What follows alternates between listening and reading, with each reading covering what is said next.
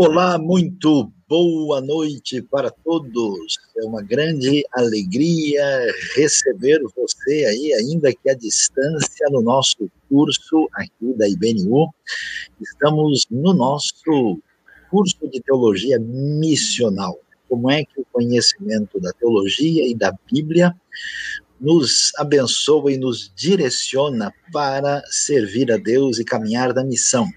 E como muitos de vocês já têm acompanhado, esse curso está aí sendo feito em parceria com a Faculdade Teológica Batista de São Paulo. É possível fazer o curso e também inscrever-se oficialmente e ter direito ali a, uma, a um certificado né, de uma instituição credenciada pelo MEC, e nós temos uma equipe de professores muito especiais que estão aqui, desta vez, nesse bimestre, no mês de abril e maio, estamos focalizando o Novo Testamento e agora nós estamos aqui neste curso específico sobre o ministério de Jesus. Então, nós queremos dar o bem-vindo para todos vocês. Alguns certamente estão num horário diferente do nosso. Temos gente aí que merecem mais um boa tarde, tem gente que já está aí na madrugada, outros já estão, aliás, no novo dia, né? Já estão na segunda-feira, né? Então, o nosso abraço, a nossa aí mensagem de semana abençoada para todos nós. E nós vamos então continuar estudando o ministério de Jesus. Você sabe muito bem que Jesus é o, o sentido do que significa o que podemos chamar do evento de Cristo, que tem todo um significado teológico profundo e especial. Nós é, podemos, devemos estudar isso, nós temos aspectos muito importantes para aprender a respeito de Cristo, mas é necessário prestar atenção à trajetória de Jesus, por onde ele esteve, o que foi que ele fez. Esse Jesus uh, que é né, o, o, Jesus Cristo da fé e, ao mesmo tempo, também o da história, que estão em sintonia. E nem sempre a gente presta atenção que Jesus tem o, um, um, ensino né, muito peculiar, muito particular, é muito definido, né, e hoje eu vou convidar você a prestar atenção nisso. Como você sabe, nossa recomendação está aí, né?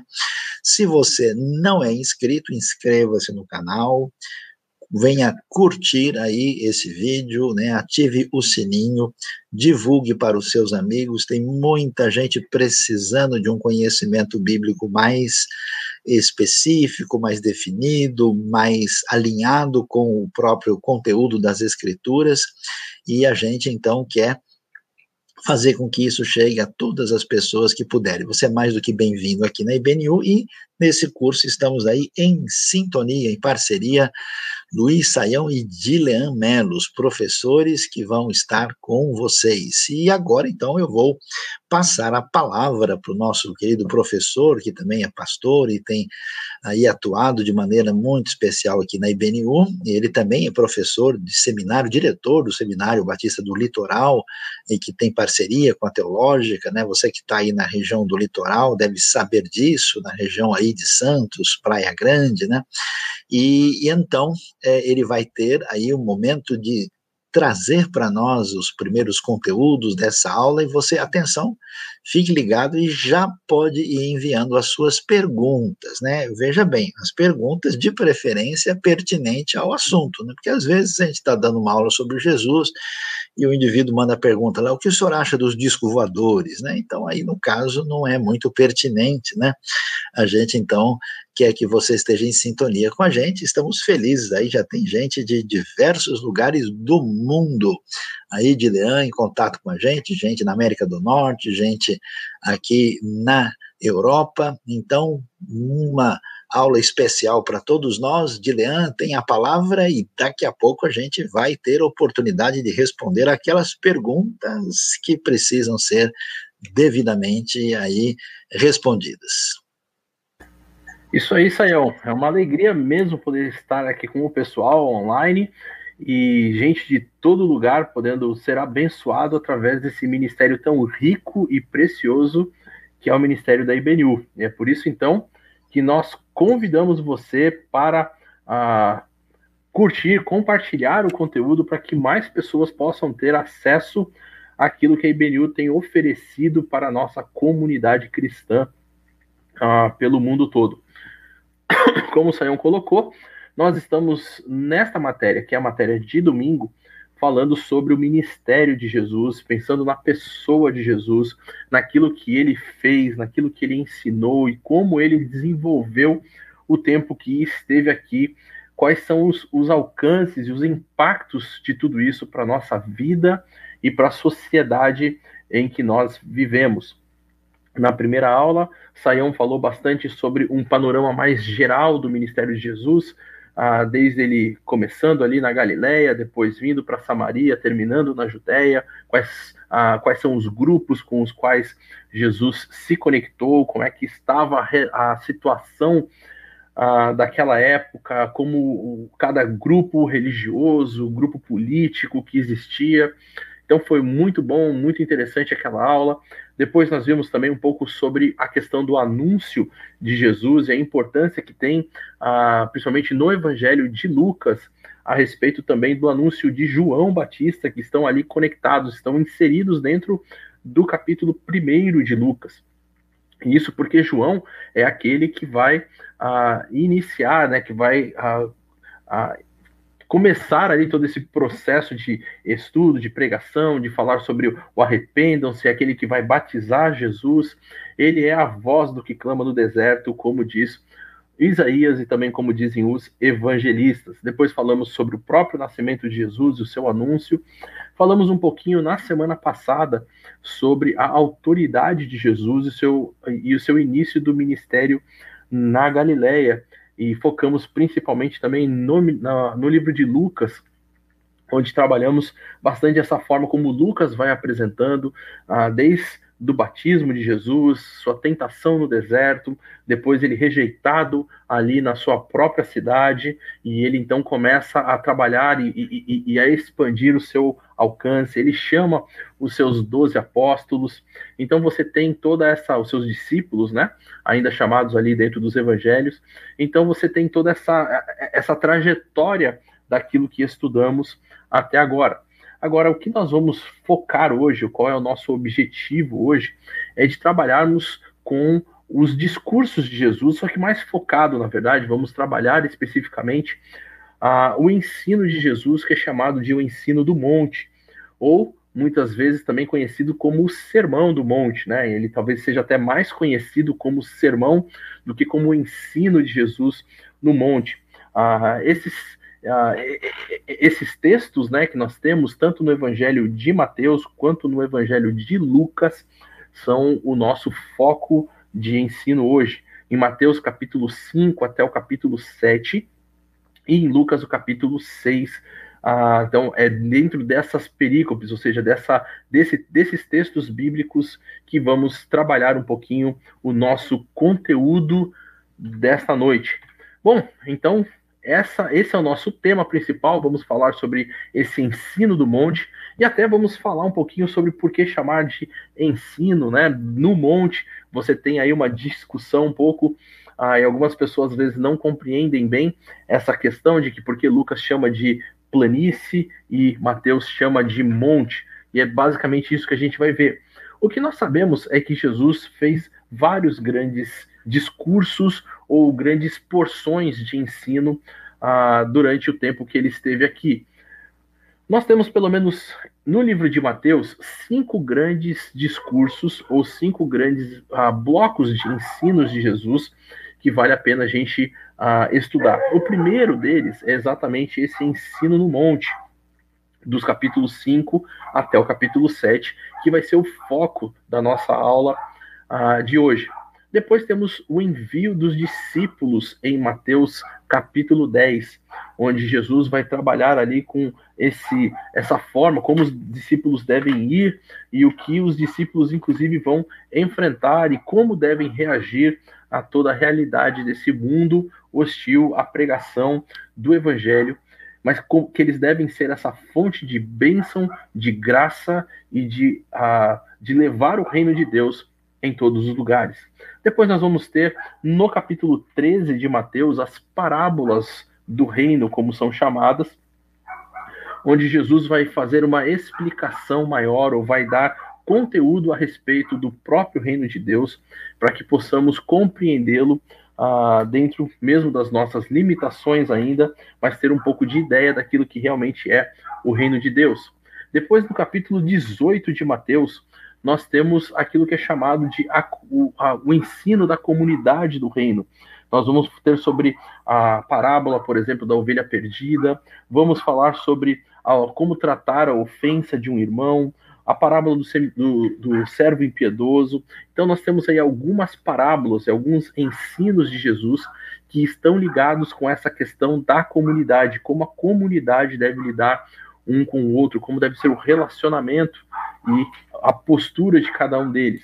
E por último, temos os capítulos 24 até o capítulo 25, que são chamados do sermão escatológico de Jesus, ah, bastante discutidos e que trazem uma informação muito importante e preciosa. Nós vamos tratar isso ainda dentro dessas nossas aulas, um pouquinho mais para frente, sobre essa importância de quando Jesus começa a anunciar o seu retorno e, e, o que Jesus realmente ensina a respeito do seu retorno. Mas esses são chamados dos grandes cinco blocos de ensinos de Jesus nos evangelhos. Mateus é aquele que sistematiza de uma forma mais objetiva esses uh, relatos ou, ou, ou, esses ensinos, ele coloca realmente todos eles agrupados em bloco nós vamos perceber que, por exemplo, o texto daquilo que nós chamamos de ensino do monte, ele aparece em Lucas em várias partes, não somente ali no capítulo 6.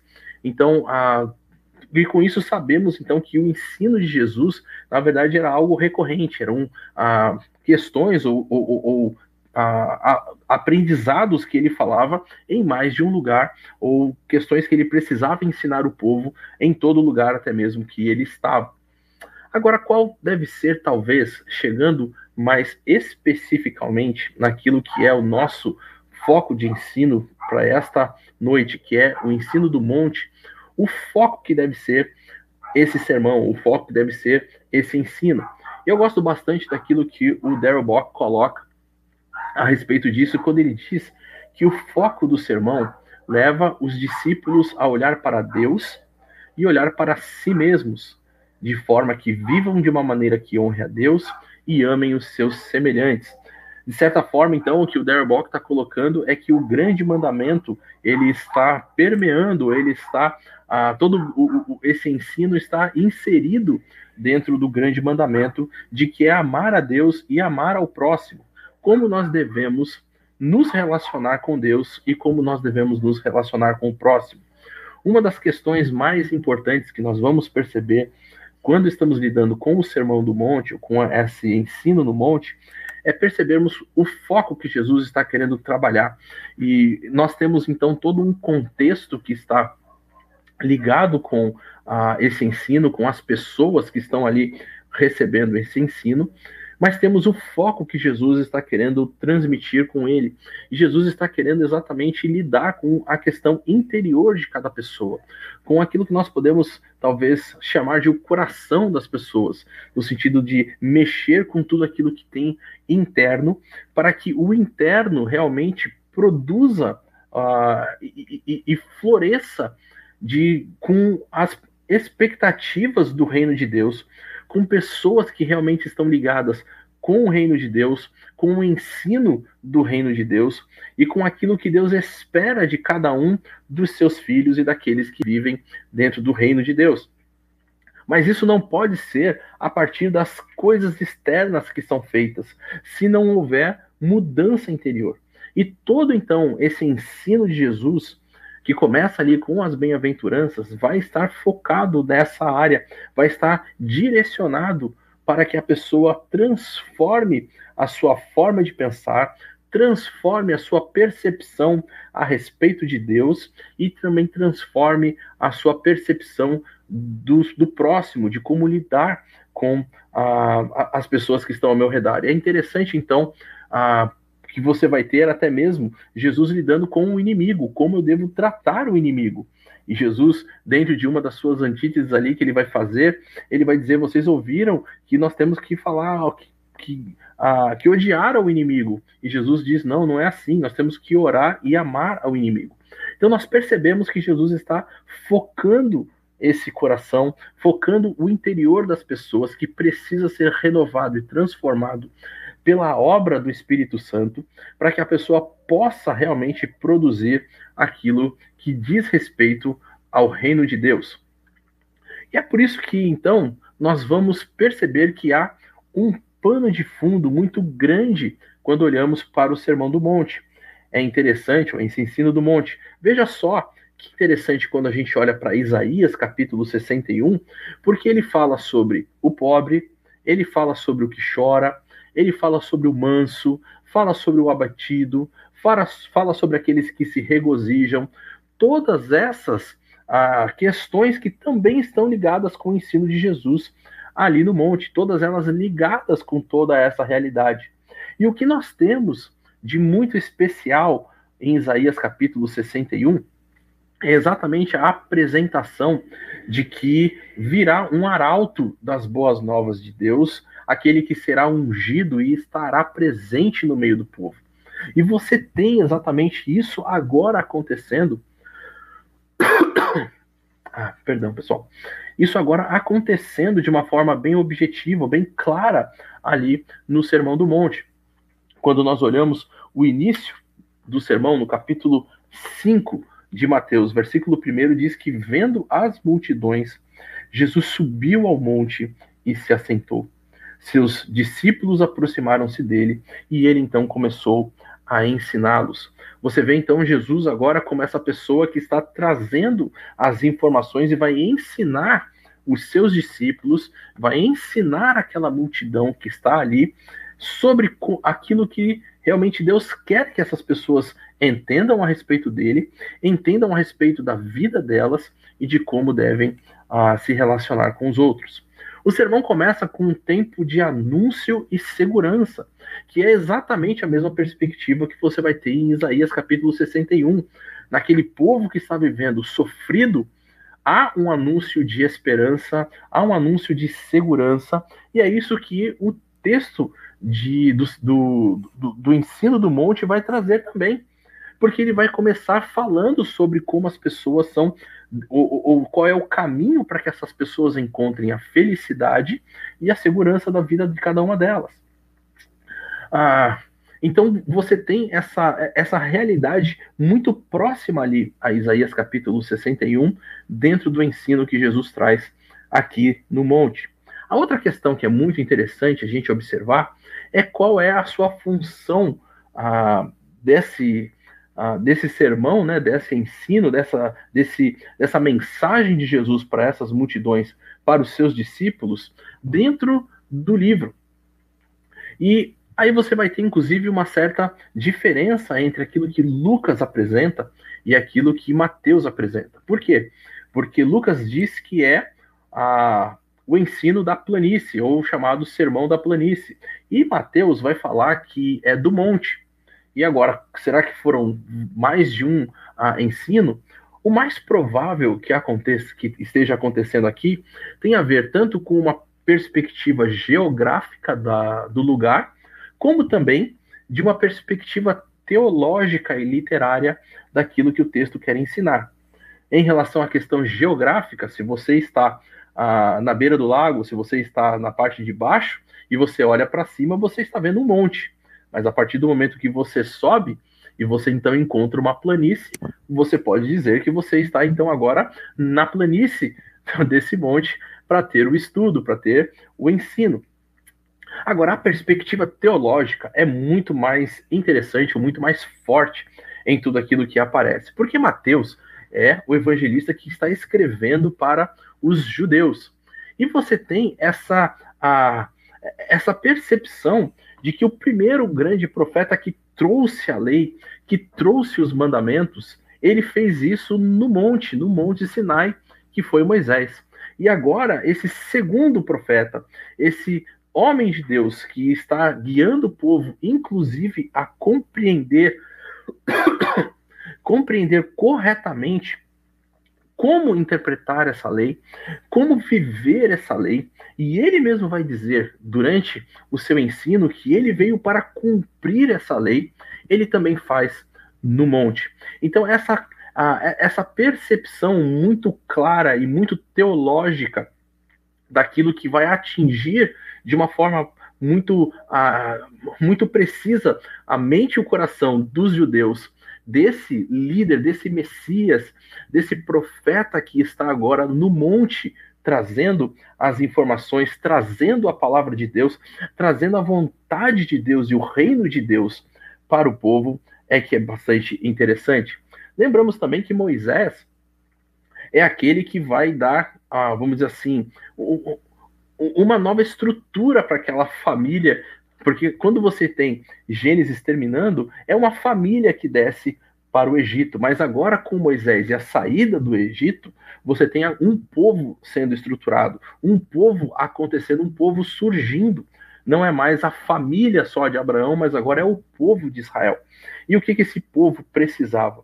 Esse povo precisava, entre outras coisas, como, por exemplo, uma terra, um líder, ele precisava da lei, ele precisava saber como o povo deve agir e como o povo deve adorar ao seu Deus, como o povo deve se, se portar em relação a esse seu Deus e conhecer sobre o seu Deus e também em relação ao próximo. Por isso que é interessante você perceber os mandamentos de Deus que estão ali conectados, uh, os quatro né, primeiros com Deus, os uh, seis próximos conectados sobre como é a vida e como deve, eu devo interagir com o meu próximo, e você vai ter agora Jesus falando muito claramente, muito especificamente sobre como as pessoas devem conhecer ao seu Deus e viver no reino dele, esses, que agora são um povo de Deus que devem, ah, como cidadãos do reino, viver sobre a autoridade do seu líder, do seu Deus, e como então devem também se relacionar com o próximo.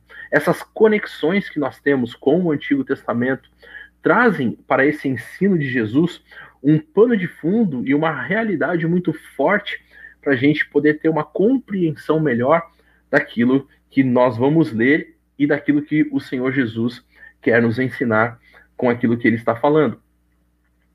E a estrutura, então, desse ensino do monte é uma estrutura bastante interessante, bastante objetiva. Nós ah, temos em, no começo as bem-aventuranças e aquilo que é chamado para ser sal e luz do cidadão do reino de Deus, daquele que aceitou esse convite do Senhor Jesus para fazer parte desse reino. Ah, depois nós temos o cumprimento da lei, com Jesus falando que ele é o cumprimento e ele vai mostrar essas seis antíteses que dizem respeito àquela questão de ouvistes o que foi dito, eu, porém, vos digo assim. Depois ele vai tratar sobre algumas questões relacionadas à espiritualidade da pessoa, o dar esmolas, a oração, o, o jejum. Depois vai lidar com as questões internas da pessoa sobre a confiança que ela tem no, e, e no Deus que ela entregou o seu coração, depois, algumas coisas práticas a respeito da vida da pessoa, o julgar ao próximo, a persistência na oração, de você conhecer a, a, a, pela árvore seus frutos. E ele termina com a devida atenção ao ensino de Jesus e a autoridade que esse ensino vai ter. Como eu falei anteriormente, a gente percebe que entre o livro de Mateus e o livro de Lucas, os ensinamentos de Jesus foram colocados de uma forma diferente. Em Mateus, todos eles estão, de certa forma, condensados dentro desse grande ensino dos capítulos 5 até o capítulo 7. No livro de Lucas, isso vai se espalhar um pouquinho. Alguns exemplos disso. A questão do ensino sobre a oração do Pai Nosso, que dentro ah, do livro de Mateus está dentro do ensino do monte. No, no livro de Lucas, isso vai aparecer no capítulo 11, já fora do ensino da planície, como Lucas chama. O ensino a respeito das preocupações da vida que estão conectadas, ou estão ligadas em Mateus capítulo 6, dentro do ensino do monte, em Lucas vão acontecer no capítulo 12. Já, por exemplo, o ensino sobre o julgar ao próximo que você tem em Mateus capítulo 7, dentro do, do, do ensino do monte, você tem ele no capítulo 6 de Lucas, ou seja, também dentro do ensino de Jesus na planície.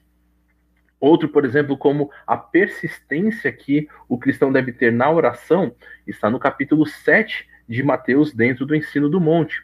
Já no livro de Lucas aparece no capítulo 11. Então, você percebe que aquilo que foi condensado e que Mateus estruturou tudo dentro de um ensino só, ah, o livro de Lucas vai apresentar isso no decorrer da vida de Jesus ah, e em outras partes do ministério de Jesus, né? Uma coisa que é digna de nota é a forma como a estrutura, tanto em Mateus quanto em Lucas, acontecem. Em ambos os livros, em ambos os evangelhos, começa com as bem-aventuranças e termina falando sobre a autoridade de Jesus em relação ao seu ensino e por que as pessoas precisam a, a alicerçar a sua vida no ensino de Jesus ele, esse ensino, como sendo essa rocha firme e verdadeira que ah, sustenta a vida e ah, de cada um dos cidadãos do reino.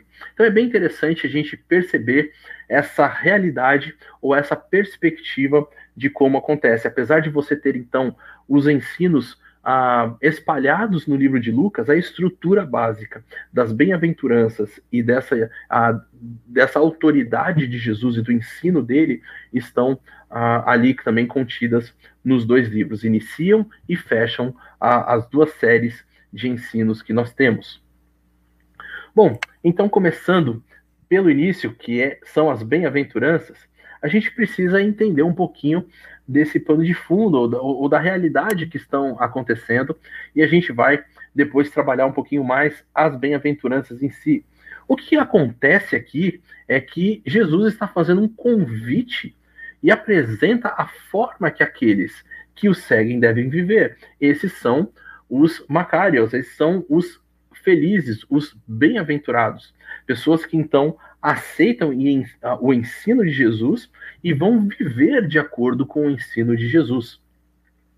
O texto vai apresentar que feliz é todo aquele, então, que aceita esse convite de Jesus para viver dentro da perspectiva do reino, para viver literalmente como um cidadão do reino.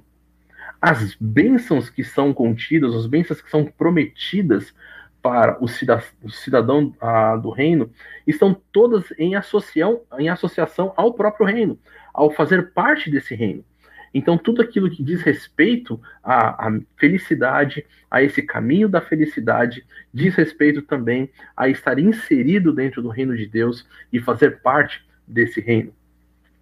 Agora, ao mesmo tempo que nós temos a perspectiva de que essa bênção, apesar de ser experimentada por todo aquele que é cidadão do reino, ainda aguarda um cumprimento total no reino escatológico de Jesus. De Jesus. Por quê? É interessante até a gente observar ah, algumas tensões aí que o texto vai colocar. O texto sempre vai dizer que ah, sobre o reino e coloca que é o reino de Deus, mas quando você está lidando com as questões das promessas, eles serão consolados, né? Herdarão a terra. Você tem uma perspectiva futura, o que levou, inclusive, algumas pessoas até a interpretarem erradamente o texto, entendendo que, na verdade, somente é ah, esse cidadão do reino que pode usufruir das bênçãos, ah, da, dessas bem-aventuranças, o reino escatológico, ou seja, aquilo que vai acontecer ainda no futuro, e como se nada disso fosse para nós hoje, e, ou pudesse ser vivido e experimentado por nós hoje.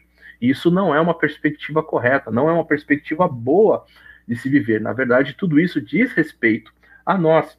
Agora, nós temos essa grande perspectiva, essa grande realidade de que o reino ele já é presente, mas ainda aguarda um cumprimento final futuro, né, onde tudo vai ser pleno em relação a esse reino de Deus.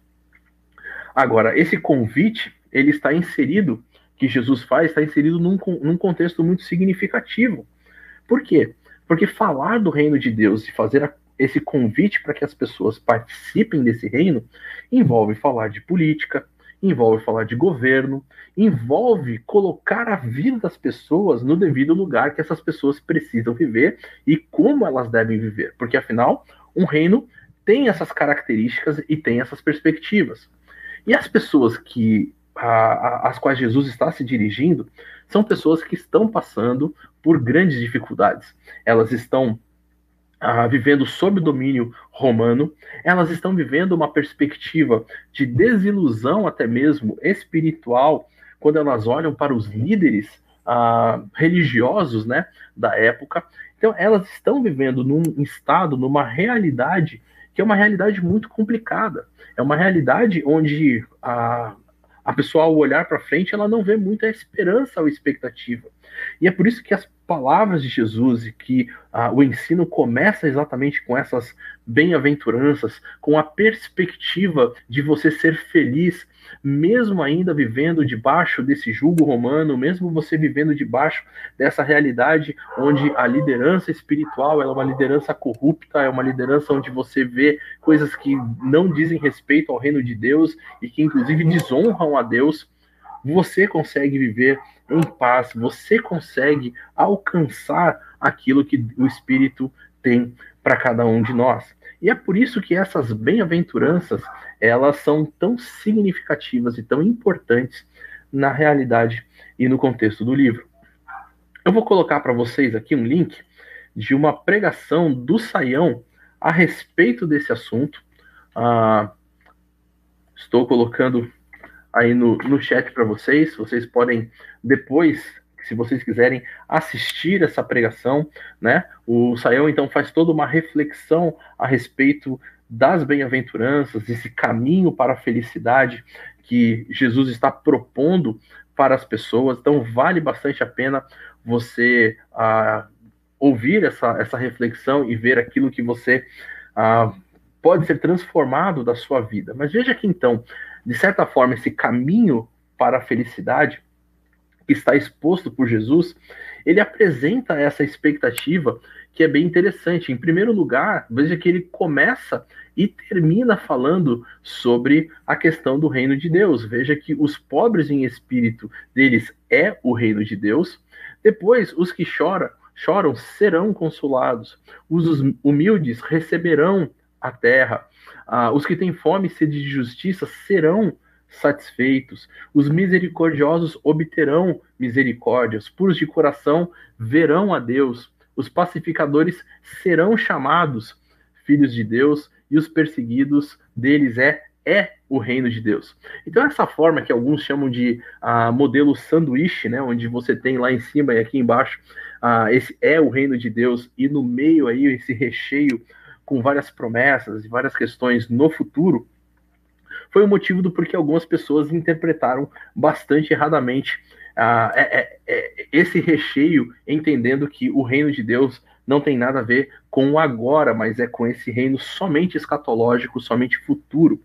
Mas nós vamos ver que a mensagem que Jesus tem para a vida dessas pessoas e para a nossa também é muito especial e diz respeito com a nossa vida hoje e com a forma que nós precisamos aprender a viver diante de Deus e da sociedade. Olha que interessante, porque o texto vai, em todo momento, apontar para a, a, o interior de cada um de nós e de como nós precisamos aprender a respeito de Deus e de como viver com o próximo. A primeira questão que você tem aí dentro ah, daquilo que Jesus ensina é o pobre em espírito. E algumas pessoas ao longo da história até interpretaram bastante uh, interessantemente esse, essa expressão de pobres em espírito, lidando simplesmente com uma questão financeira, lidando simplesmente com uma questão social. Uh, só para vocês terem uma ideia, o, o, o, imperador Juliano, ali por volta do ano 330, 360, ele é, é, supostamente é colocado como dele essa frase de que ele falou que nós que, que, que o Estado, né, que o Império deveria a confiscar todos os bens e todas as propriedades dos cristãos para que eles se tornassem efetivamente totalmente pobres para que pudessem uh, ganhar o reino dos céus. Então é uma, foi uma forma bastante irônica do imperador ah, se realmente essa frase é dele, é uma frase que é supostamente dele, ah, lidou com essa expressão, os pobres em espírito. Ah, alguns vão então lidar somente com essa questão civil e não lidar com a questão espiritual, até mesmo achando, ah, e, e, se não me falha a memória, na aula de ontem o Aquila falou um pouco sobre isso, sobre o fato de que por volta aí do século XVIII, mais ou menos, algumas pessoas começaram a olhar para Jesus e para o ministério de Jesus e para a realidade que nós temos dos evangelhos e tentar tirar aquilo que não podia ser explicado racionalmente, não podia ser explicado de uma forma natural e normal. E o que, que eles fazem então? Eles, alguns comentaristas acreditam que como Lucas diz só os pobres e Mateus acrescenta esse em espírito, eles acreditam então que esse em espírito não faz parte do texto e que o texto diz respeito somente, somente a essa questão do pobre financeiramente. Mas isso não tem nenhum tipo de conexão nem realidade com o próprio texto. O pobre em espírito é aquele que não se acha a pessoa mais espiritual do mundo, é basicamente isso. Ele não entende que, na verdade, o pacote foi criado só para armazená-lo ali no fim, porque ele é a última bolacha do pacote. E como ele existia, precisou ser criado todo o resto do pacote só para poder colocá-lo ali. Não é essa a, a, visão que a pessoa tem de si mesmo. Pelo contrário, é uma pessoa que se coloca diante de Deus e entende o seu interior, entende o seu pecado. É interessante que dentro da realidade que aquelas pessoas viviam, elas tinham os hipócritas, elas tinham os pagãos, elas tinham os fariseus, pessoas que viviam uma espiritualidade ah, muito intensa, mas uma espiritualidade bastante vazia. Elas viviam uma religião muito mecânica, onde simplesmente as coisas externas eram feitas, tá? Tem que trazer aqui o pombo, tem que trazer aqui o, a ovelha, eu faço, mas o meu coração não está ligado a nada daquilo. Eu, na verdade, não tenho nenhum tipo de perspectiva de adoração uh, ou, ou, ou de submissão a esse Deus. O pobre em espírito, então, é aquele que reconhece confessa diante de Deus o seu desmerecimento pessoal, porque ele entende que ele não é nada e que ele carece totalmente da graça de Deus, da glória de Deus, depende totalmente do Criador da vida dele. Então, esse é aquele que é o pobre em espírito que o texto vai tentar apresentar. Depois, o texto vai dizer sobre os que choram.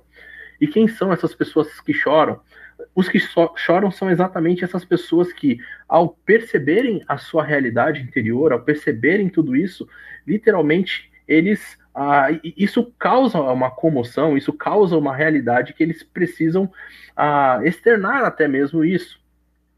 Uma das coisas interessantes que a gente pode ver é que algumas pessoas elas acabam vivendo uma vida amargurada porque elas culpam os outros por tudo aquilo que elas fazem, mas elas não olham para si mesmos como pessoas que são pecadoras e que choram e que se lamentam realmente pelo seu próprio pecado e que entendem que elas precisam mudar e transformar a sua vida. Os humildes é interessante porque eles receberão a terra por herança. E quem é esse humilde? É aquele que vive totalmente diferente daquilo que era a realidade daquelas pessoas, porque a afinal de contas, e não é muito diferente hoje, poder é aquele que tem quem vence a batalha, poder é aquele quem derrota o outro, mesmo que para isso precise passar por cima do outro, tenha que humilhar a outra pessoa ou tenha que viver essa realidade bastante ah, complicada de, de, de se ver. O que Jesus diz? Que existe uma contrapartida, existe aquele que é humilde, pessoas que ah, entendem que a sua vida está direcionada e guiada por Deus, entendem que Deus então está suprindo as suas necessidades. Quantas e quantas vezes nós conhecemos pessoas que até mesmo têm algumas coisas, mas que têm até vergonha, muitas vezes, do que tiveram que fazer para conseguir obter aquilo. O texto vai falar sobre aqueles que têm fome e sede de justiça, porque eles são serão satisfeitos. E essa questão, ou essa realidade, vai lidar bastante com questões de motivação. por que você faz o que você faz, por que você trabalha da forma como você trabalha. Será que a sua ambição está ligada somente a dinheiro, somente a sucesso a, e, e, e as questões que estão ligadas a essa terra? Será que você precisa colocar mais a, uma quantidade X de certificados, de diplomas na sua parede para que você se sinta satisfeito? O que é interessante é que geralmente pessoas que lutam e buscam a vida inteira satisfação em relação a coisas que estão relacionadas a essa terra, terminam a sua vida e não conseguem encontrar essa satisfação. Depois ele vai falar sobre os misericordiosos. Ah, e, e, a gente vai ver que essa questão está muito ligada aos seus próprios discípulos que queriam saber quem é o maior, que queriam, ah, Senhor, manda fogo do céu para acabar com tudo isso essa atitude brutal para com o próximo, essa atitude de sem amor, essa atitude de, de, de, uma, de um autoritarismo sobre a vida da outra pessoa, não está ligada com aquele que faz parte do reino de Deus. Pelo contrário, aquele que faz parte do reino de Deus deve tratar o seu próximo em amor, como Deus faz. Amar ao, a Deus e ao próximo é o grande mandamento. Depois ele vai falar sobre o puro de coração, porque eles verão a Deus. E a questão de pureza do coração aqui está ligado com o coração como um todo, um coração completo, um coração dedicado. E é isso que o texto vai falar. É interessante, por exemplo, a gente lembrar da história de Jó, porque o texto vai dizer que Jó era um homem reto, íntegro, puro, que se desviava do mal. E não é só o narrador que vai dizer isso. Tanto no capítulo 1 como no capítulo 2, quando Satanás entra na presença de Deus, o próprio Deus fala a respeito de Jó com as mesmas palavras do narrador. Você viu meu servo Jó? Homem reto, íntegro, um homem puro, um homem que tem esse coração dedicado a mim. Ele vai falar sobre os pacificadores. Quem são os pacificadores? Aqueles que buscam levar a paz a todos os lugares onde eles estão. Que em vez de encontrar a treta e a contenda, eles vão com a paz e com a, a, a o, o, seu interior desejando que as pessoas também essa, encontrem essa paz. É interessante que desde da saída do Éden, nós temos a realidade daqueles que não querem viver em paz um com o outro. Desde, por exemplo, da história de Caim e Abel, onde, bom, aconteceu diferente daquilo que eu quero, eu vou e mato o outro. Eu não quero encontrar a paz com o outro, um caminho de segurança, um caminho de, de relacionamento puro. Eu quero estar acima dos outros. E por último, ele vai falar sobre os perseguidos, para indicar, inclusive, que isso não pode ser só no futuro, mas é agora também. Né? Ah, o mundo não entende a ação de alguém que vive na perspectiva do reino, porque isso choca o mundo. É interessante quando a gente olha, por exemplo, para a forma como Paulo fala lá em 2 Coríntios ah, sobre nós sermos o bom perfume de Cristo. Então nós somos o bom perfume de Cristo, e o que, que acontece? Todos então querem chegar perto de nós, o mundo então quer a, a, a sentir esse aroma tão bom que, que nós exalamos? Não. Ele fala que para o mundo e para o, aqueles que estão perecendo, nós somos cheiro de morte. E, então, essa realidade, ou essa perspectiva da, da, da perseguição, é uma perspectiva daquele que vive uh, o reino de Deus. E ele vai dizer, inclusive, que isso não é uma, uma, uh, um, um privilégio somente daqueles que estão vivendo no reino agora, mas isso aconteceu ao longo da vida, ao longo da história com os profetas também.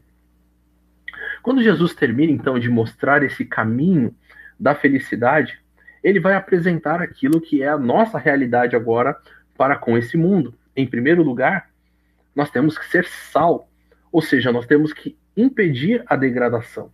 Em primeiro lugar, nós precisamos entender a nossa realidade de que a, nós não podemos nos corromper por aquilo que o mundo faz. Nós não podemos, apesar ou até mesmo da realidade que nós estamos vivendo e das tentações pelas quais passamos, nós não podemos ah, nos degradar, nós não podemos perder essa perspectiva daquilo que nós temos e que estamos vivendo, porque o mundo vive esse estado de corrupção, nós não podemos. Em segundo lugar, ele vai dar alguma coisa ativa para a gente. Ele vai mostrar que então agora a nossa responsabilidade é de espalhar esse mesmo convite de Jesus, espalhar e fazer com que as pessoas vejam a, a, e percebam essa vida de felicidade a qual Jesus nos fez esse convite.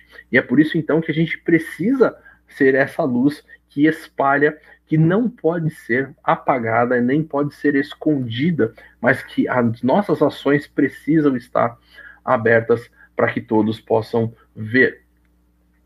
É interessante que no meio ah, de tudo isso, Jesus vai começar falando, falando sobre a questão do cumprimento da lei. Ele vai dizer: Eu não vim para ah, descumprir a lei ou para acabar com a lei, mas eu vim para cumprir a lei. E dentro dessa realidade, a gente vai começar a perceber que as, logo depois de falar sobre as bem-aventuranças, é a, a, é essa perícope, é essa, esse ensino de Jesus a respeito de que ele vem para cumprir a lei, é a base introdutória para aquilo que ele vai fazer logo em seguida. Porque eu não vim descumprir, eu vim cumprir a lei cabalmente, e é por isso que agora eu vou ensinar para vocês aquilo que é a essência e aquilo que é a realidade da lei. E como a lei está ligada com a questão interna do coração. Então, quando ele fala sobre o assassinato, a grande questão não é somente o fato de ter matado a vida da pessoa, mas ele vai falar: olha, cuidado com a ira que já está lá dentro do seu coração antes mesmo de realizar qualquer coisa. Quando ele vai falar do adultério, ele vai falar antes da lascívia, daquilo que está lá dentro do meu coração, de olhar com uma forma impura para outras mulheres, outras ah, pessoas. Quando ele vai falar sobre o divórcio, o grande foco não é o divórcio em si, mas em si a infidelidade que está acontecendo na vida daquela pessoa, ou seja, a questão interna da, da pessoa. Quando ele fala sobre o juramento, a grande questão que está envolvida ali é sobre a integridade da palavra da pessoa. Quando ele fala sobre vingança, é muito interessante. Ah, ele vai falar que cada um de nós, em vez de agir em vingança, deve refrear o seu coração e andar mais uma milha, dar a outra face.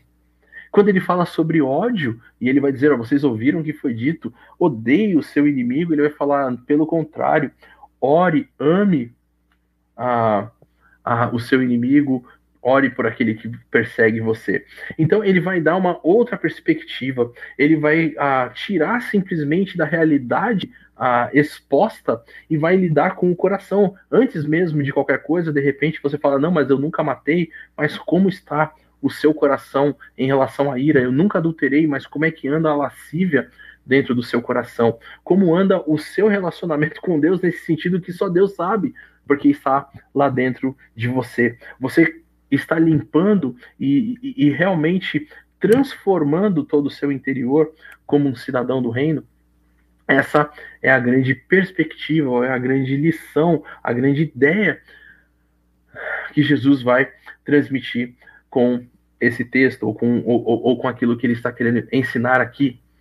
Depois nós temos a oração do Pai Nosso, que é também muito interessante, porque ele vai olhar e vai falar assim: você vê como as pessoas fazem, como as pessoas querem aparecer em relação à religiosidade, as pessoas querem parecer mais santas ou mais puras, uh, ou mais ligadas à espiritualidade, ao divino, Olha como é que fazem os hipócritas ah, em pé, em, em, vozes altas. Olha como é que fazem os pagãos uma, ah, uma fala de repetição, sem nenhum tipo de um coração que está ali se derramando, um coração que está ligado com as palavras que estão saindo da boca. Mas Jesus vai dizer: não é assim que vocês devem orar. Pelo contrário, vocês devem fazer algo bastante diferente.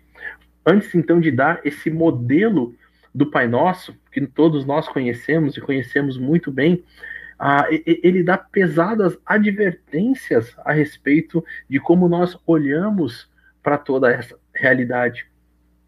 Vale a pena a gente ah, lembrar ou ler juntos aqui a oração do Pai Nosso, que ele diz: Pai Nosso que estás nos céus, santificado seja o teu nome, ou seja, como eu entendo a minha relação, como, como eu entendo o Deus ao qual eu ao qual estou me dirigindo por ser o meu Deus. Venha o teu reino, seja feita a tua vontade, a tua vontade é prioridade sobre todas as coisas, assim na terra como no céu. Ah, ele vai falar sobre a dependência dessa pessoa, porque ele vai dizer: pão nosso de cada dia nos dá hoje, ou seja, a tudo aquilo que é necessário para minha vida e para a própria manutenção da minha vida. Ah, depende de ti, não dos meus esforços, nem ah, daquilo que eu tenho, mas da tua graça e da tua bondade para comigo no dia. Depois ele vai falar sobre a realidade interna dos pecados da pessoa, perdoa as nossas dívidas e ele vai, inclusive, agora associar ao, ao meu relacionamento com o próximo, assim como perdoamos os nossos devedores.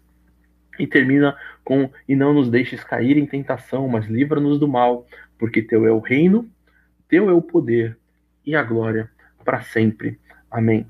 Então nós percebemos como a, essa oração que deve ser feita no quarto, essa oração que deve ser feita ali nesse ambiente de um certo isolamento, onde eu estou sozinho com o meu pai e ali eu derramo o meu coração, ali eu coloco diante dele todo o meu interior e, e, e, e toda a relação exatamente daquilo que as bem-aventuranças trazem, o fato de eu ser humilde, o fato de eu ser pobre em espírito, o fato de literalmente eu depender de Deus em, em cada uma dessas coisas, é o que vai estar conectado agora e sintonizado com a oração que Jesus vai ensinar.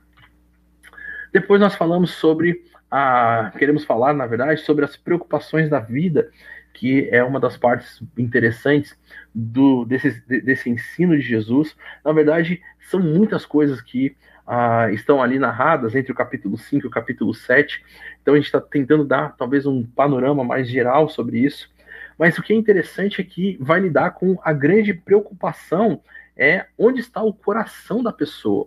A pessoa que está vivendo como essa pura de coração, um coração dedicada, o coração dela realmente está no reino ou está na terra. É por isso que ele vai dizer lá, no capítulo 6, versículo 33, sobre buscar em primeiro lugar o reino de Deus, porque aquele que tem o coração integrado, ou aquele que tem o coração dedicado ao Senhor, as demais coisas que serão acrescentadas são exatamente o reino de Deus e a sua justiça.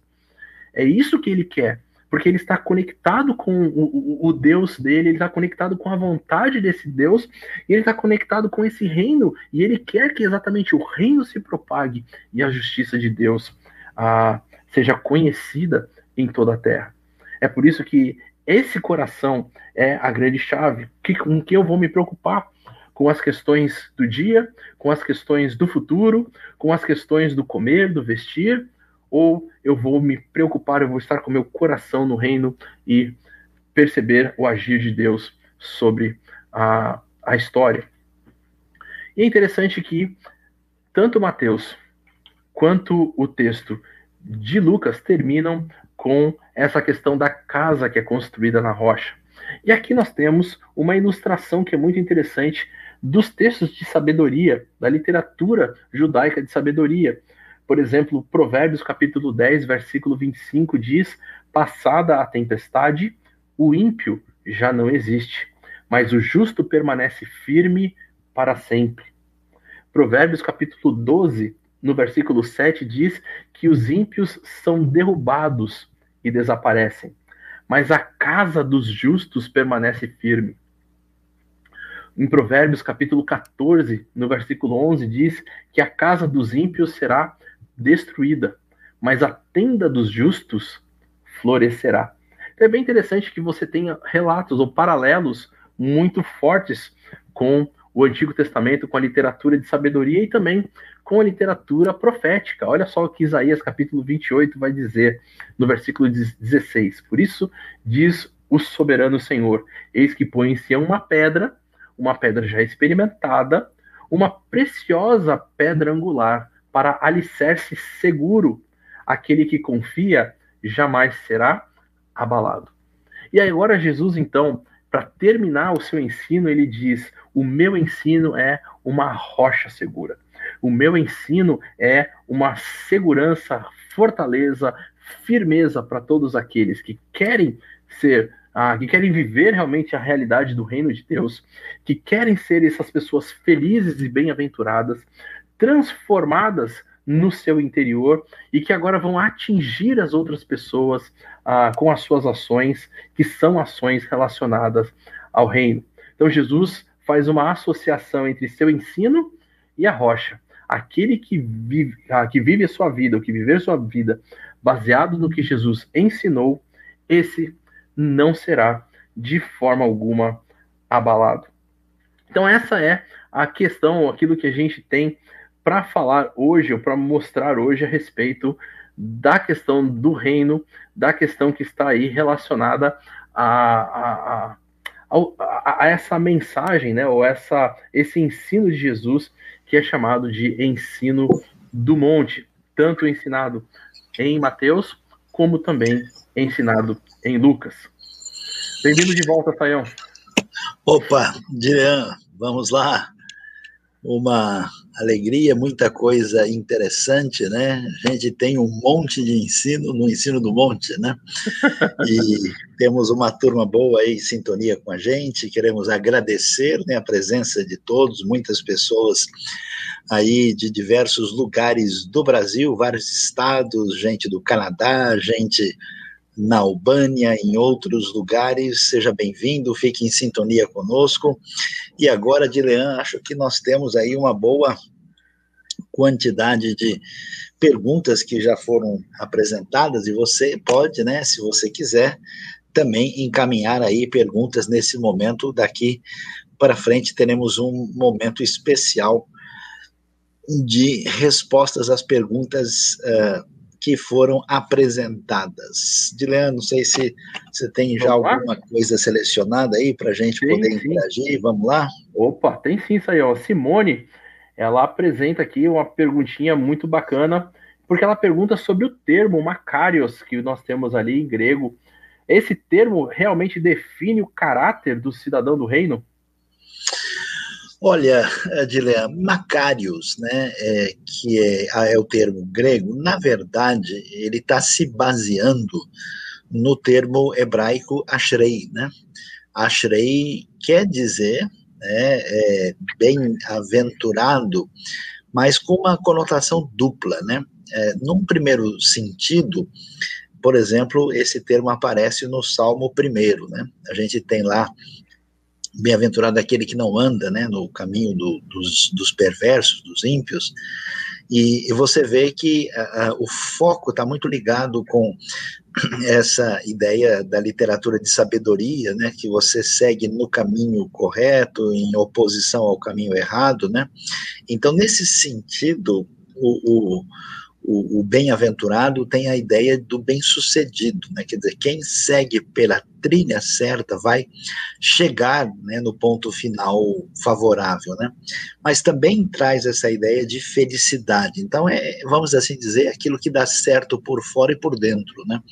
Uhum. É algo completo. Então, nesse sentido, ah, o bem-aventurado quer dizer a pessoa que é, toma uma posição em função do reino, que no final das contas é, ela vai ser feliz e bem-sucedida. Então, isso está ligado, sim, com o cidadão do reino. Não sei se a gente pode dizer que define o caráter, acho que talvez não seja a expressão tão precisa, mas define a, a caminhada de quem é, está na trajetória do reino. Né? Um detalhe interessante, né, é, é termos é, é, aí essa, essa coisa curiosa, que Jesus diz que vai trazer bem-aventurança, não é exatamente o que o pessoal está esperando, né? Uhum. Então existe a surpresa do reino, né? Muito bom, alegria também termos aqui o Paulo lá de Portugal, mandando um abraço aqui, Deus abençoe, obrigado, né? E aí temos outras perguntas chegando de Leandro. Sim. Ah, temos até, a mesma Simone pergunta sobre a questão, você falou um pouquinho sobre a literatura sapiencial, que está aí, de certa forma, ah, no texto. Eu, por exemplo, nesse último slide, quando eu falei sobre a casa construída na rocha, vimos que Provérbios e Isaías também traz. Tem alguns outros textos que a gente pode encontrar da literatura sabedoria, da, da literatura sapiencial do Antigo Testamento aqui no sermão, nessa, nesse ensino de Jesus? Ah, o, o, perfil né, de você apresentar, né, porque é, quando você abre, por exemplo, o livro de Salmos, né, como a gente mencionou, os Salmos ele tem um pouco de heterogeneidade, né, tem elementos, alguns deles estão ligados à, à literatura sapiencial, e a literatura sapiencial, ela trabalha muito com essa ideia de que a realidade da vida precisa de um determinado diretriz de Deus para você agir conforme os seus princípios, né? Isso pressupõe um universo onde as coisas têm o um mínimo de coerência, né? Que estão regulados por esse Deus único e quem anda nesse caminho, nessa trajetória, alcançará uh, o fim adequado, né? Isso considerando as coisas caminhando de maneira significativamente esperável, né? Só para a gente entender, para alguém não achar que ah, a Bíblia diz que o justo nunca vai mendigar o pão, né? Ah, mas não está falando de guerra, não está falando de momento de invasão de Jerusalém, né? Então é assim, tem que entender esse cenário. Então, de, de modo geral, a própria proposta assim do, do Sermão do Monte, né, quando apresenta, né, é, essa situação, essa, essa menção que você fez da casa na rocha, né? A maneira geral de construir é, tem uma certa afinidade, sim, com o Sermão do Monte, até porque Jesus é apresentado como alguém é, que uh, fala palavras de sabedoria, né? Então, é, todos devem ouvir né, a sua diretriz, o seu conselho, mas não é exatamente uma tecnicamente uma literatura de sapiencial em si, mas tem uma certa, eh, um certo paralelo com ela. Joia. Ah, bom, a Maria, Marília Lira, ela faz uma pergunta aqui interessante, porque ela pergunta sobre a ascensão de Jesus. Ela pergunta se quando Mateus escreve, Jesus já tinha ido para os céus? Então, uh, é, quando o, o, Evangelho de Mateus fica pronto, sim, Jesus já tinha ido para os céus, mas a gente tem que entender ah, que o processo de redação do Evangelho ele demora um certo tempo, né? Vamos assim tentar entender o que, que acontece nesse ambiente. Tudo vai ser, vamos dizer, meio que rápido, né? Jesus vai lá para Jerusalém na Páscoa com os discípulos, né? Os discípulos não estão nem é, entendendo, nem esperando exatamente o que vai acontecer. Quando Jesus sugere que a coisa vai dar problema, eles não não parecem entender isso, né? Então Jesus passa por aquela semana, né? Que é a semana que começa com Domingos de Ramos, né? E ele vai ser aprisionado na quinta noite, vai morrer na sexta, né? E aí é, e a, nós temos a ressurreição no domingo e não demora muito, né? Uh, Jesus vai ter ascensão. Aí quando tudo isso acontece, o pessoal começa a querer saber o que é que, eh, como que as coisas aconteceram, né? Então eles começam a ter as primeiras, digamos assim, é, elementos que marcam a tradição oral inicial, né? E aí, mais tarde, quando essa comunidade começa a crescer, lembra que o Evangelho vai falar do crescimento da igreja em Atos, né? Tanto no, nos 3 mil, 5 mil, os discípulos começam a crescer, a necessidade de dar as devidas explicações, até porque isso vai logo passar para fora das fronteiras de Israel, né? Vai chegar aos samaritanos, daqui a pouco está lá em Antioquia da Síria, começam a chegar é, não judeus, né? Como é o caso do Cornélio de Cesareia e tal, aí então começa a ser uma preocupação de se registrar isso. E como a gente bem sabe, né, já falou um pouco sobre isso, né, o primeiro registro oficialmente escrito está em Marcos, e Mateus se aproveita bastante do que está em Marcos, né. Existe a hipótese daquele documento que, né. Então, assim, é, a origem da tradição é tão antiga quanto o evento, né mas a redação definitiva que nós temos de Mateus aí, ela acontece aí em meados dos anos 60, quer dizer, 30 anos depois de que Jesus uh, subiu aos céus. Joia Sayão, temos uma pergunta aqui bastante teológica sobre a questão da inspiração. Como que aconteceu esse registro que nós temos hoje, que uh, são os evangelhos ou a, a Bíblia como um todo, né? Inclusive, a pergunta aqui diz respeito ao que acontecia enquanto Jesus estava falando, as pessoas iam. Ah, houve alguém que ficou anotando né, aquilo que Jesus falava, para a gente depois ter o relato da forma como nós temos? Então, nós não temos uma a, a, qualquer referência específica né, e objetiva a respeito disso. Não tem nenhum texto, nem Mateus, nem Lucas, que diz para gente que alguém anotou. Né? E, na verdade, você tem um sermão do monte bem extenso, né, de Mateus 5 a 7, e ele de forma mais resumida lá em Lucas capítulo 6, né?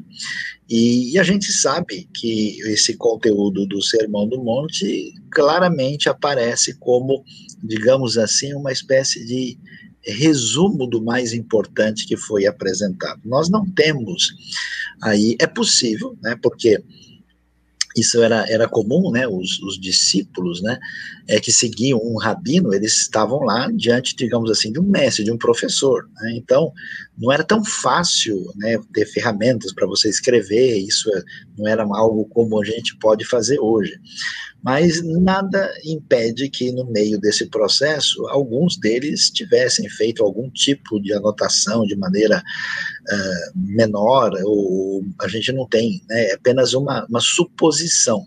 Outra coisa importante também é lembrar que essa cultura bíblica antiga ela é muito acostumada ao elemento da tradição oral, né? Só para a gente entender, né? Quando você chega por no interior de certas áreas do Brasil, você tem os famosos repentistas, né? Que às vezes tem pouco estudo, aí você fala para o sujeito falar o um negócio, ele fala de cor e um vai falando e repetindo a frase, o outro completa. Quer dizer, existe uma cultura que é, é, se organiza de uma outra maneira é, e a gente sabe que a cultura é, hebraica, bíblica antiga tinha muito desse elemento. Então, a, parece que, na verdade, a redação final disso surge mais tarde, né? E, e, e a legitimidade disso está ligado ao fato que esses evangelhos todos são escritos por discípulos, por apóstolos ou por gente diretamente ligada a eles, né? Como Marcos estava ligado a Pedro, como Lucas estava ligado a Paulo e como uh, Mateus, né? Claramente e João são apóstolos e, e eles então é, tinham condição. Lembra que Mateus, por exemplo, não é um sujeito assim muito simples, né? Ele estava sentado na coletoria, ele trabalhava na alfândega, então ele não é um sujeito rude, sem condições, né? Então nós não temos informação, mas é possível que tenha havido algum tipo de anotação, que a memória coletiva dos que participaram deve ter tido um papel significativo nisso, né?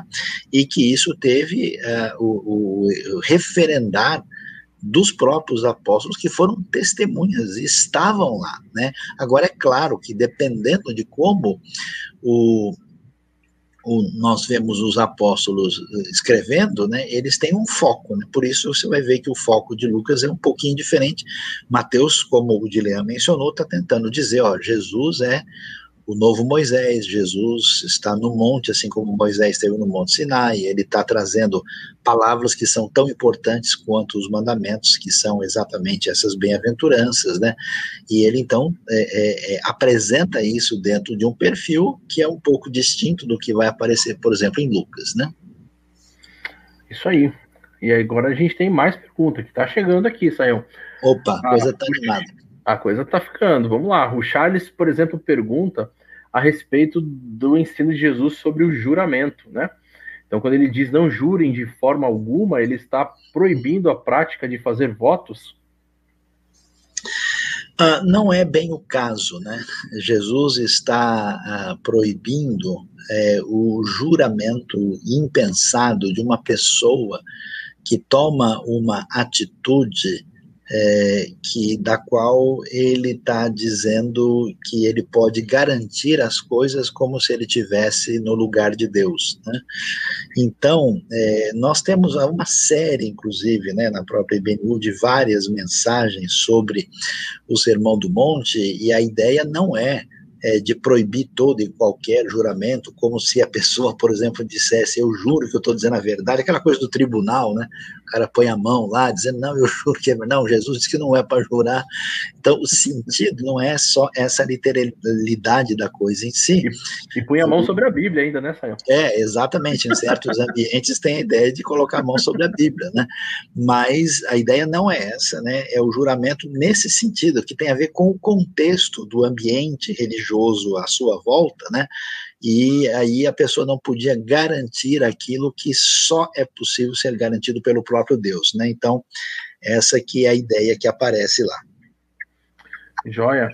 Agora a gente tem mais aqui uma pergunta bastante interessante do Luiz Renato sobre a questão das antíteses de Jesus no ensino do monte. Porque Jesus coloca: vocês ouviram o que foi dito, mas eu vos digo. Ele está interpretando ou ele está fazendo acréscimos à lei? A pergunta é muito boa, muito importante e é valiosa, né? Porque a pergunta que se levanta diante desse cenário é contra o que Jesus está reagindo, né? porque quando se diz, por exemplo, vocês viram o que foi dito aos antigos, a pergunta é quem são os antigos, né? Então, não necessariamente, pode até ser que um ou outro termo tenha é, é, é, evoque diretamente alguma coisa da lei, mas de modo geral, Jesus está reagindo contra a interpretação da lei que o ambiente religioso fazia. Por exemplo, né, você vai encontrar o texto dizendo: vocês viram o que foi dito aos antigos, amarás o teu próximo e odiarás o teu inimigo. Mas a lei não diz isso. A lei não diz que é para você odiar o inimigo. Pelo contrário, o Antigo Testamento tem a ideia de até de você ah, socorrer né, o, o, animal do seu inimigo de modo que você coloque brasas vivas na sua cabeça. Né? Então, é, a reação tem a ver com os antigos ligados à tradição religiosa e não necessariamente à lei, porque Jesus vai deixar claro que ele não está criticando nem rejeitando a lei. Aliás, em Mateus 5, ele diz exatamente que ele veio cumprir a lei no sentido né, que o verbo plerosai que aparece lá tem a ideia de que ele veio dar o, o devido entendimento, a plena explicação do sentido da lei. Né? Então a lei não está sendo rejeitada, a lei continua sendo referência de Deus, mas a lei não pode ser obedecida e cumprida pelo ser humano uh, falho e pecador, e ela não tem condição de trazer salvação.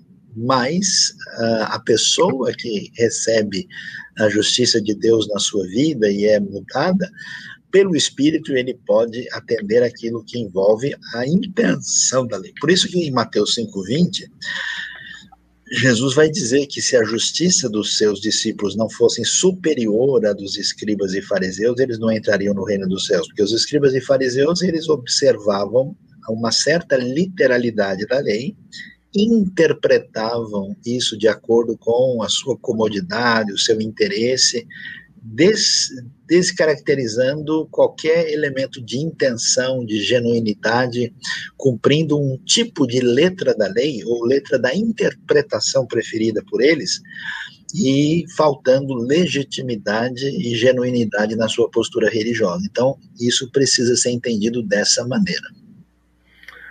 Muito bom, Sayão. A gente tem uma pergunta aqui também bastante interessante sobre o texto que foi colocado e eu creio que vale a pena uh, uma boa explicação, porque há muitas interpretações bastante até estranhas a respeito do porquê Jesus fala sobre o sal, o que, que era esse sal aí. Tem gente falando que sal é um monte de coisa que não tem, às vezes, conexão exatamente com esse texto, que, como foi colocado, tem essa ideia de, uh, da degradação que está acontecendo e ele traz essa preservação. Então, por que Jesus faz essa associação com o sal e o que tinha de importante o sal naquela época, a ponto de usar esse mineral especificamente? Olha, Dilan, a, a, coisa aí é bem interessante porque a gente precisa olhar bem o contexto, né?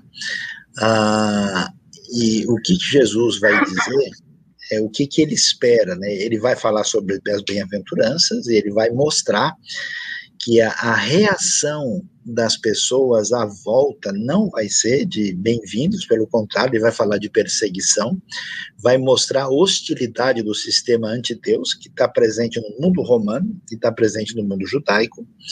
E quando ele faz isso, a pergunta é qual vai ser o nosso papel? O que, que a gente deve fazer em relação a esse mundo ameaçador?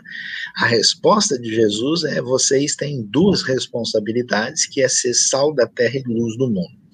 O sal da terra, né, o sal era algo muito importante na antiguidade. O próprio o ambiente romano, o sujeito ganhava né, o seu salarium, né, que ganhava em sal, porque o sal era o principal tempero, como até hoje ainda é, né, presente em toda parte, ele tinha um valor comercial, e era uma coisa muito encontradiça, fácil de a gente usar assim como a referência de um tipo de escambo, né, então era muito comum e importante. E pertinho de Jerusalém, descendo ali, é, quem pega a estrada e vai lá para a direção de Jericó chega logo na parte norte do Mar Morto, de onde era extraída a maior parte do sal que era usado lá. Só que esse sal que vinha do Mar Morto era um sal meio estranho, né? Porque ele é um sal composto de um monte de sais, né? Então aquela pedra branca que era composta de uma série de coisas e o pessoal utilizava, né? Ali e quando acabava, né?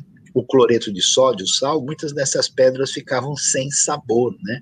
Porque o sal não, não fica insípido, né? O sal que você pega aí, o cloreto de sódio põe na cozinha lá, pode guardar aí 10 anos, tirar lá, ele continua com gosto de sal. Já esse sal, que era um sal impuro ou cheio de outras coisas, é diferente. Muitas vezes, como Jerusalém é uma cidade fria, que chega até nevar, fazer zero grau, Uh, esse sal, como acontece em vários lugares do mundo, ele era jogado, né, assim, nos lugares para as pessoas não escorregarem, não se machucarem quando estava nesse momento assim. Então aí você vê esse negócio que o sal não serve mais para nada, a não ser lançado e ser pisado pelos homens, é muito compreensível.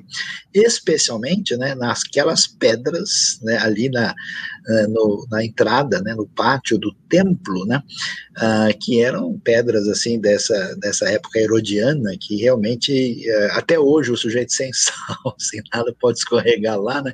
Então assim é, esse sal lançado nesse momento era, então dá para entender o cenário como tudo. Então a responsabilidade, o sal inclusive era importante em Levítico, né?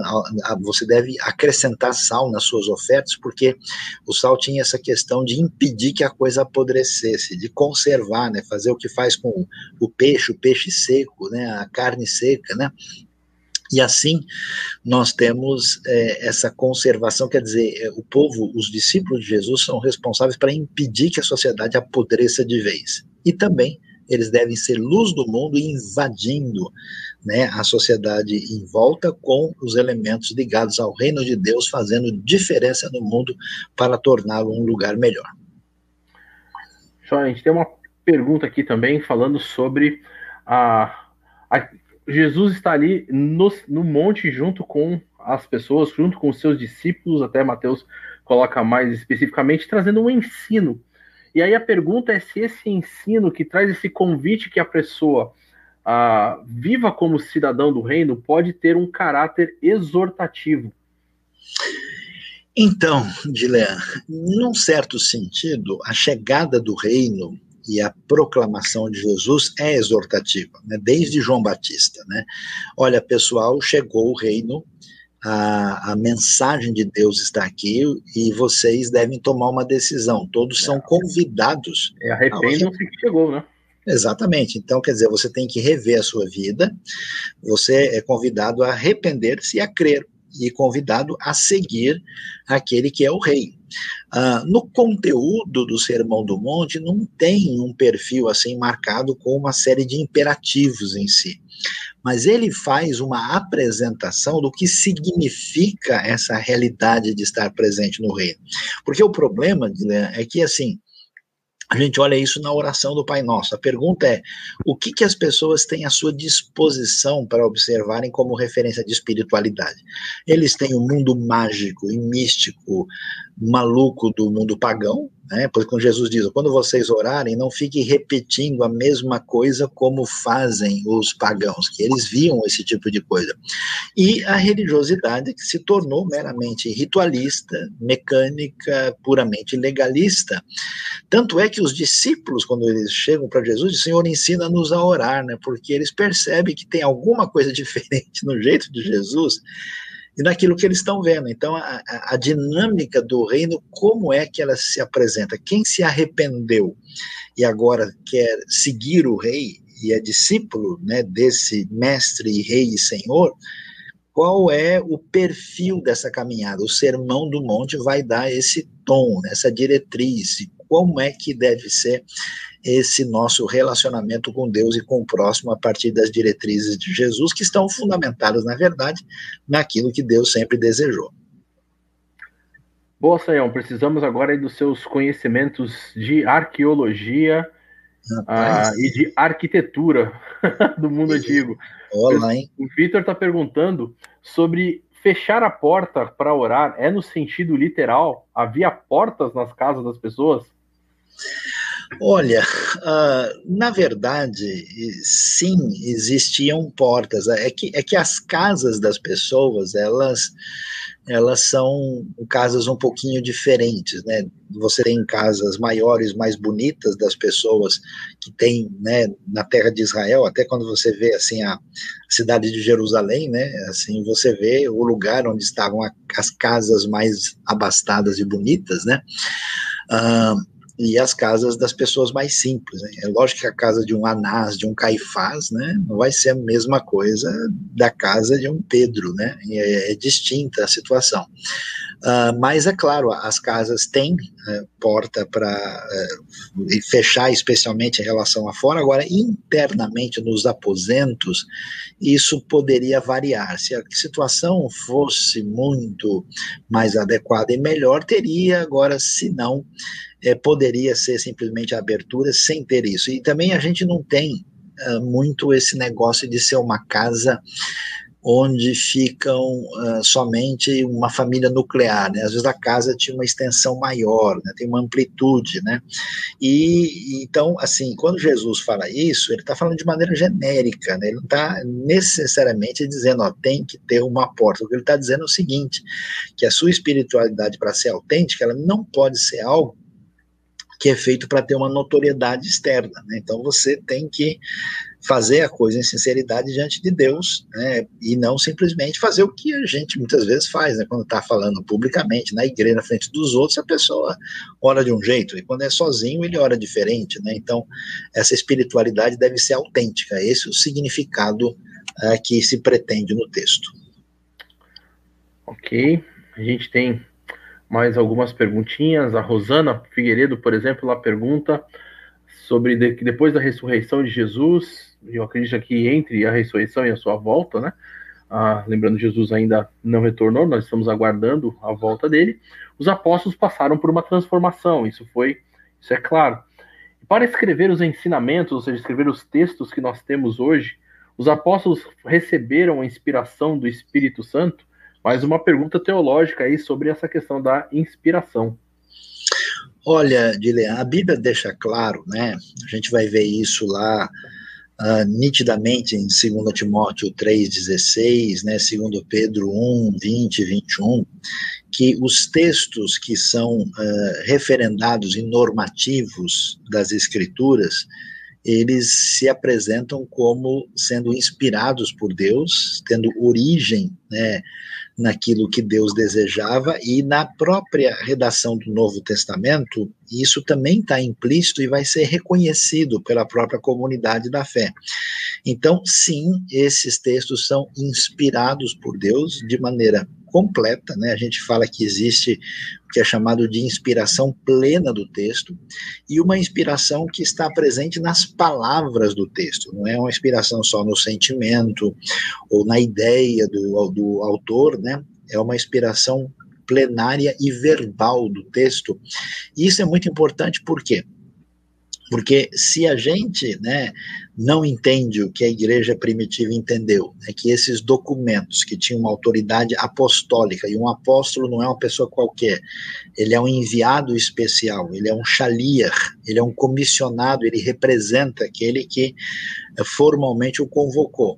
E ele registra isso, e registra com uma intenção de mostrar, olha, foi exatamente assim, e o que aconteceu é verdade, eu estou dando testemunha do que uh, se passou, né, e ele então apresenta a mensagem, a palavra, os fatos ligados a Cristo e a sua mensagem, desde os evangelhos até uh, Atos, as cartas e o Apocalipse, e a igreja primitiva logo vai amadurecendo isso e entendendo, né, através dos testemunhos internos do próprio livro, né, que asseveram que são palavra divina, e vão sendo uh, dirigidas pelo Espírito Santo, de modo que no quarto século, né, pouco tempo depois, a igreja já não tem nenhuma dúvida daquilo que vão ser os 27 livros inspirados no Novo Testamento.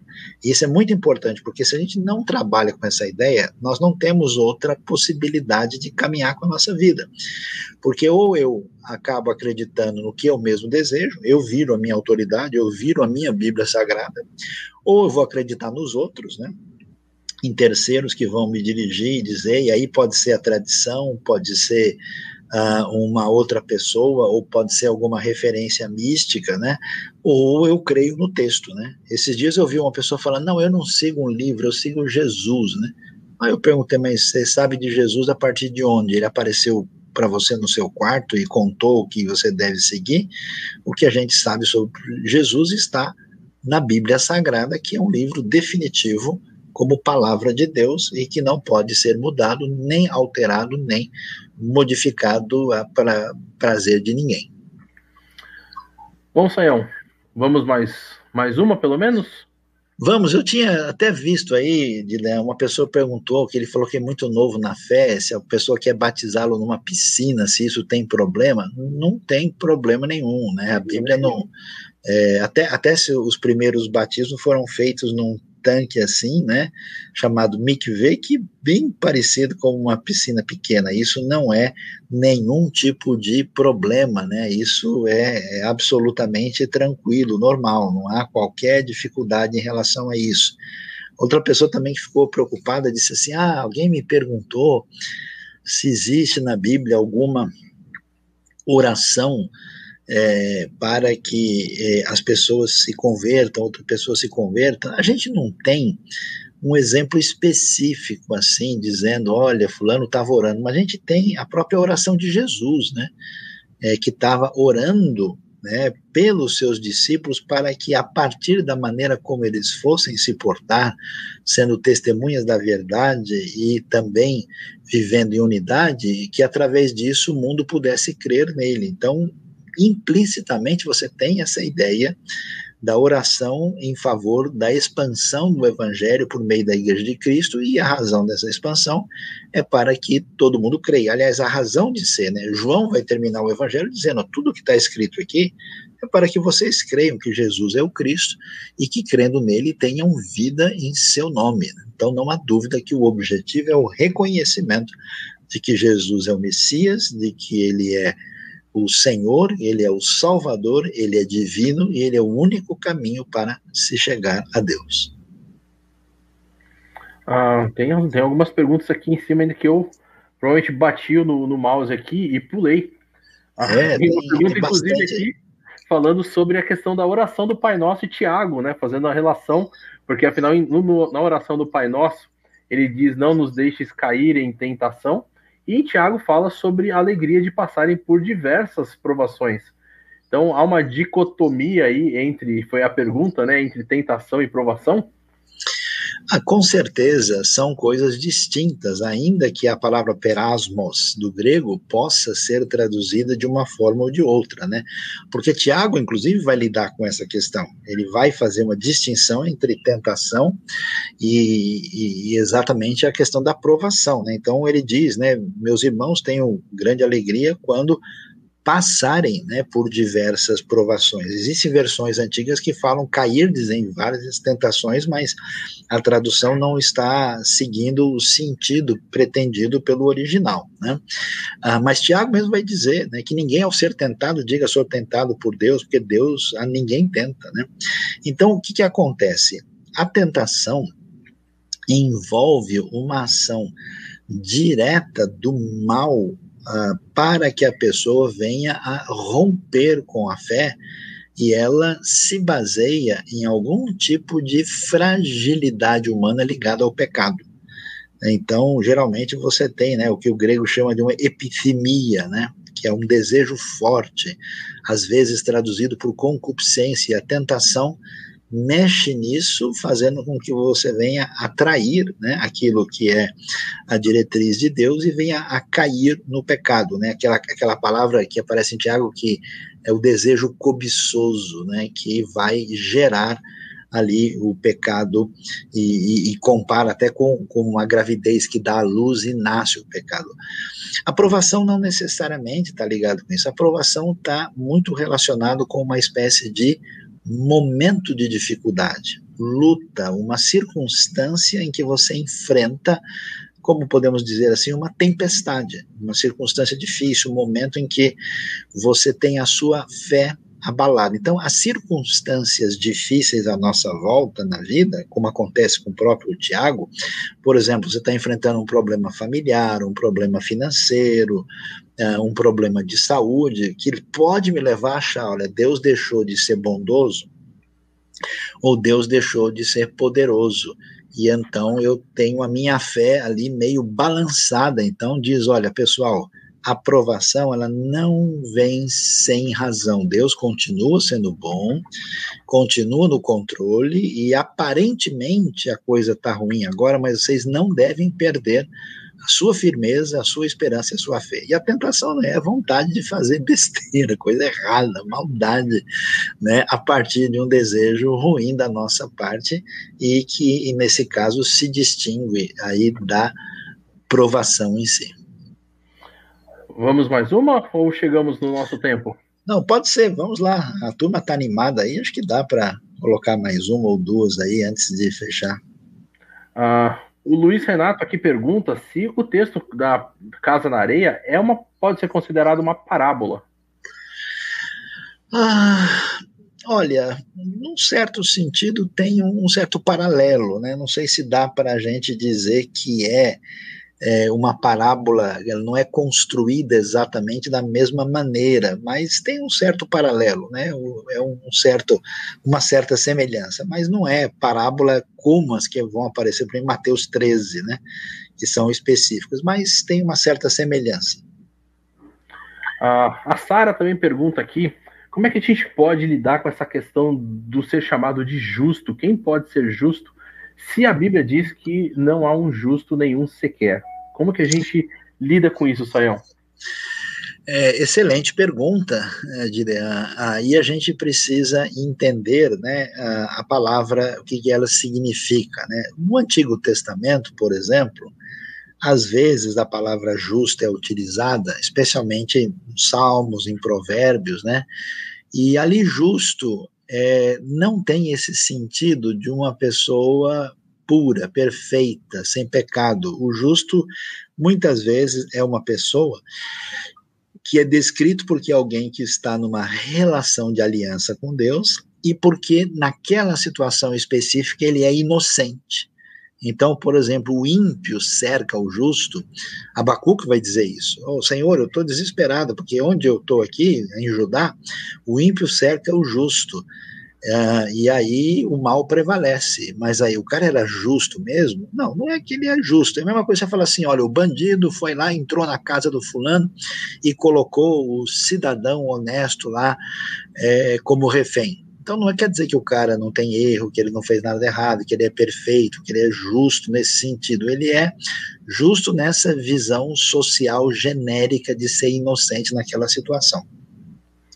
A palavra hebraica tzadik, né, que está ligado com uh, essa ideia de justiça, que é literalmente o justo, que aparece em Salmos, em Provérbios, né?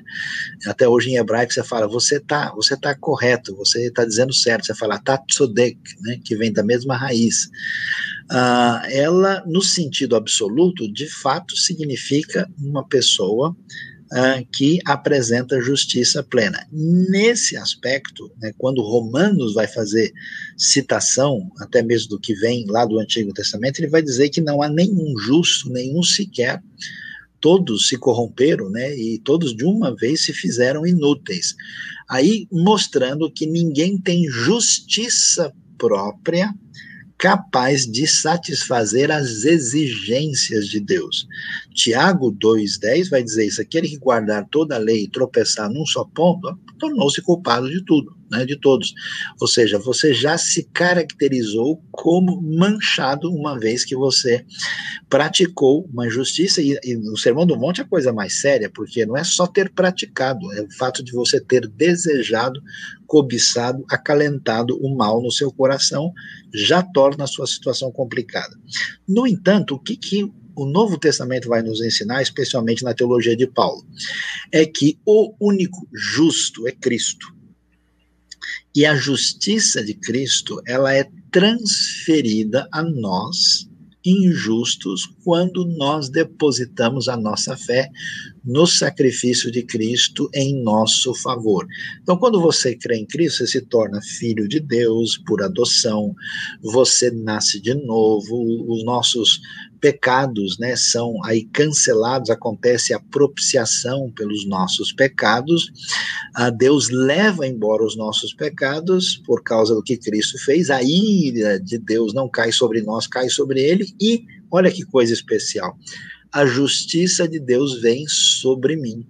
Então, nesse sentido, acontece a justificação pela fé. Né? Aí vem o grego dikaiosine, né? Essa, aí você se torna um dicaios. Por quê? Porque o, a justiça de Cristo é transferida a você. E isso acontece de uma vez. Tanto é que o grego tem até o tempo do verbo lá no auristo, né? Dizendo justificados agora pela fé, nós temos paz com Deus por nosso Senhor Jesus Cristo. Então, eu posso chamar um indivíduo de justo? Sim. Por quê? Porque a justiça de Cristo foi transferida a ele e Deus, quando olha para ele, o vê através de Cristo e ele então é justificado. Esta justificação associada ao perdão, a obra completa da salvação em Cristo, faz com que a pessoa com a presença do Espírito, cheio do Espírito, tenha vontade de agradar a Deus e então ele vai fazer obras de justiça que agradam a Deus por causa do poder do Espírito e da nova vida que ele tem em Cristo Jesus. O Evangelho é espetacular, é extraordinário. Quando a gente não entende isso, o que a gente faz? A gente começa a fazer esse joguinho de contar milhagem, né? Não, olha, eu fiz tal coisa, não sei o quê, eu sou um cara legal. Não, Deus vai, né? Eu sou, eu quero transformar o evangelho no, no tribunal de Osíris, né? De fazer pontuação na balança. Nada. A gente não é nada e com Cristo somos tudo por causa da sua graça, do seu perdão e da justificação pela fé. É isso aí. Bom, Dilean, eu acho que agora a gente pode dizer, agora, agora tá justo, né? tá no ponto. Muito bem. A gente agradece de coração todos vocês, né? Um abraço nosso aqui. Obrigado, professor Dilean, muito bom, né? Especial aí na sua transmissão da aula. Uh, Deus abençoe a vida de cada um de vocês. Não se esqueçam aí, inscrevam-se no nosso canal, divulguem, né? Uma aula que ajuda a pessoa a entender a Bíblia faz muita diferença. Então, divulgue para os seus amigos, ative o sininho ali, né? Curta e Deus abençoe vocês. Tenham uma semana muito uh, especial e abençoada.